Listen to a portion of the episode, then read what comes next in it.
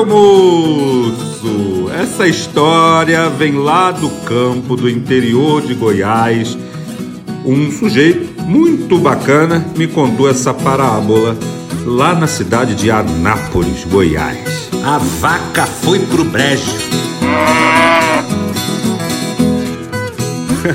de acordo com um dicionário popular, a vaca foi pro brejo é uma expressão popular usada quando uma situação inicialmente boa ou mesmo neutra fica ruim. É comum dizer que a vaca foi pro brejo quando alguma coisa má acontece, quando algo dá errado. Num primeiro momento, muitos segmentos podem estar vivenciando esse sentimento por conta da crise internacional que afetou todos os países do mundo. Para muitas empresas, literalmente, a vaca foi pro brejo.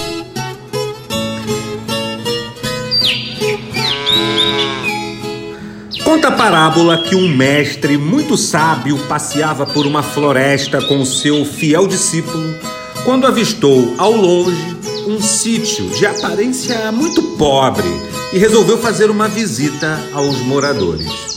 Durante o percurso até o sítio, o mestre falou para o discípulo sobre a importância das visitas e as oportunidades de aprendizado que podemos ter, mesmo com pessoas humildes, com pessoas que mal conhecemos. Chegando ao sítio, eles constataram a enorme pobreza do lugar não tinha calçamento, a casa era de madeira, uh, os moradores ali, um casal, três filhos, vestidos com roupas sujas, roupas rasgadas. E eles se aproximaram de um senhor que aparentemente era o pai daquela família e perguntou assim: uh, nessas áreas não há sinais de comércio, não há sinais de trabalho, há sinais somente de pobreza. Como é que o senhor e a sua família sobrevivem aqui? E aí aquele pai de família, calmamente, respondeu assim: Olha, meu amigo, nós temos uma vaquinha que nos dá vários litros de leite todos os dias. Uma parte desse leite nós vendemos ou trocamos por outros produtos na cidade vizinha e o resto nós produzimos queijo e coalhada para o nosso próprio consumo. E assim a gente vai tocando a vida, assim a gente vai sobrevivendo. O sábio mestre agradeceu aquela informação e, ao contemplar aquele lugar por alguns segundos, se despediram e foram embora. No meio do caminho de volta, o mestre olha para o fiel discípulo e dá uma ordem. Ele fala assim: Aprendiz, volte até aquele sítio, pegue a vaquinha sem ninguém perceber, leve essa vaquinha até o penhasco e jogue a vaca ladeira abaixo. O jovem arregalou os olhos, espantado, e aí questionando muito a atitude do seu mestre sobre o fato de que aquela vaquinha era o único meio de sobrevivência daquela família, ele, ele foi lá fazer aquilo, mas muito a contragosto. Como o mestre ficou em absoluto silêncio e, e, e esse discípulo já tinha prometido total obediência, não restava outra alternativa senão ir lá e cumprir aquela ordem com uma dor no coração. Ele pegou a vaquinha escondido, empurrou a vaquinha penhasco abaixo e saíram dali correndo.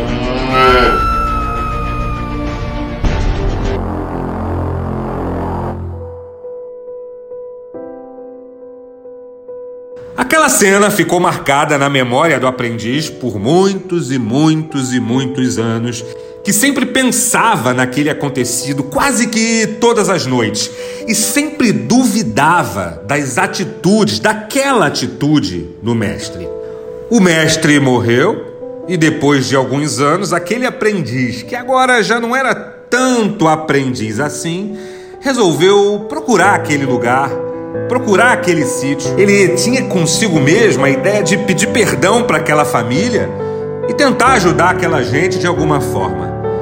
Ele chegou no local entrou em desespero, porque ele viu logo uma casa enorme, bonita, toda amurada, com árvores frutíferas, com flores, três carros na garagem, crianças brincando no jardim.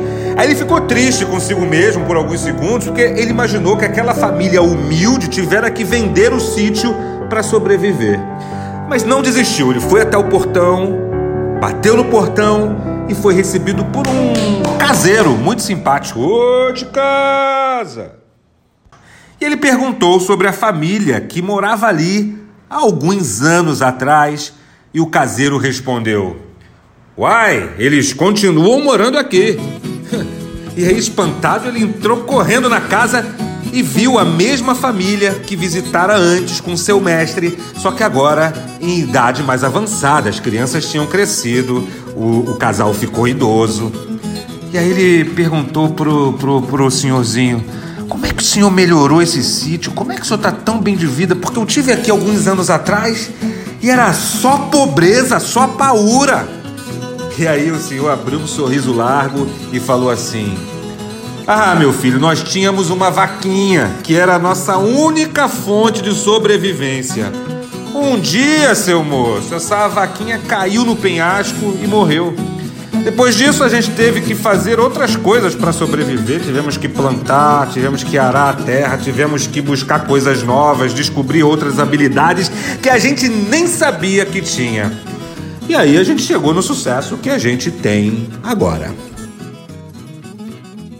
A pergunta é: você já imaginou a quantidade de vaquinhas que temos nas nossas vidas?